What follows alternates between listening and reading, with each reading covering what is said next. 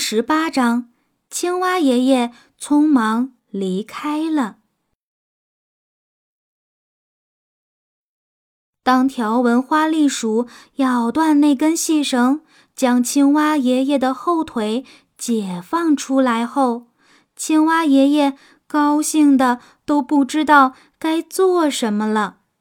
当然，他一遍又一遍的对条纹花栗鼠。表示感谢，条纹花栗鼠对他说：“没关系，这不算什么。”他真的很乐意帮助青蛙爷爷。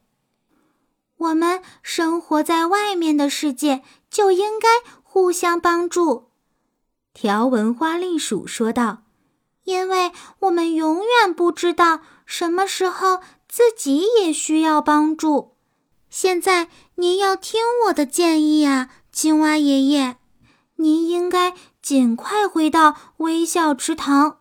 外面的世界没有地方适合您这样年迈的人生活，因为您不知道如何照顾自己。当条纹花栗鼠说这些话的时候，他犯了一个大错误。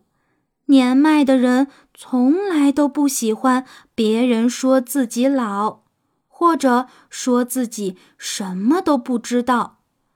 青蛙爷爷调整了一下表情，试图让自己看起来很庄重。呱，他说道：“我得告诉你，条纹花栗鼠。”人们来请我提供建议的时候，你还没出生呢。农夫布朗的儿子抓到我只是个意外，有本事他再抓一次试试，他再抓我一次试试。天哪，天哪！青蛙爷爷在吹牛。如果他安全的待在微笑池塘的家里，可能还有些理由让自己吹牛。但是现在在这里，在这个长巷中，他甚至都不知道回微笑池塘的路。在这种情况下吹牛，真是太愚蠢了，实在是非常愚蠢。没有人比条纹花栗鼠更清楚这些，但是他一向很尊重青蛙爷爷，也知道青蛙爷爷现在心情很糟糕，也为自己被抓的事情感到屈辱。于是他捂着嘴笑了笑，说道：“当然。”他不会再抓到您了。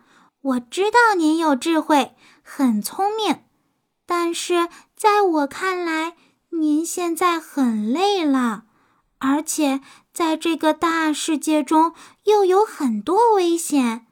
我觉得您最好还是回微笑池塘吧。我们都知道，青蛙爷爷十分固执，他已经。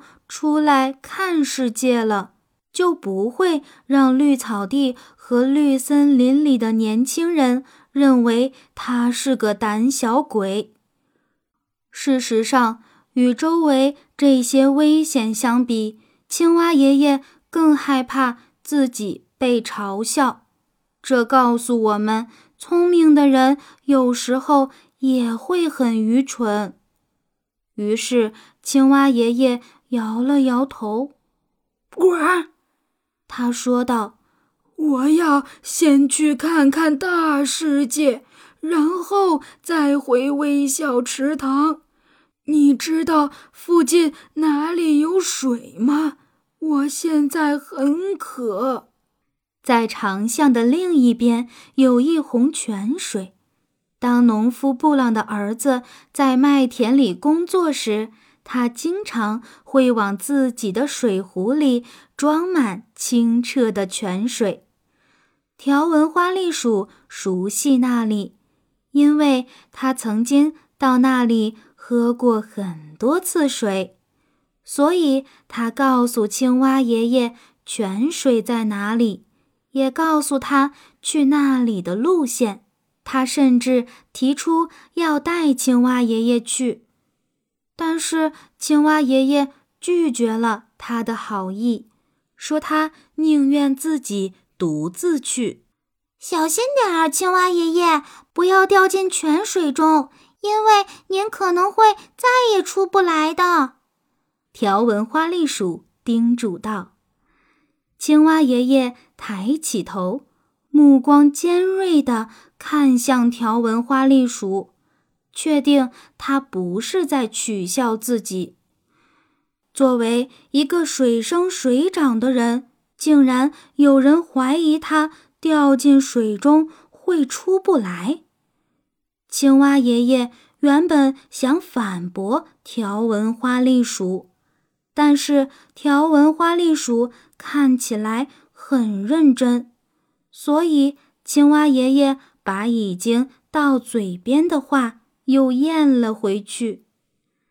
他谢过条纹花栗鼠，然后匆匆忙忙地离开。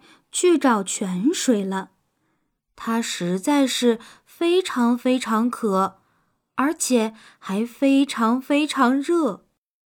当他一想到找到泉水后就能洗个凉水澡，他就走得更快了。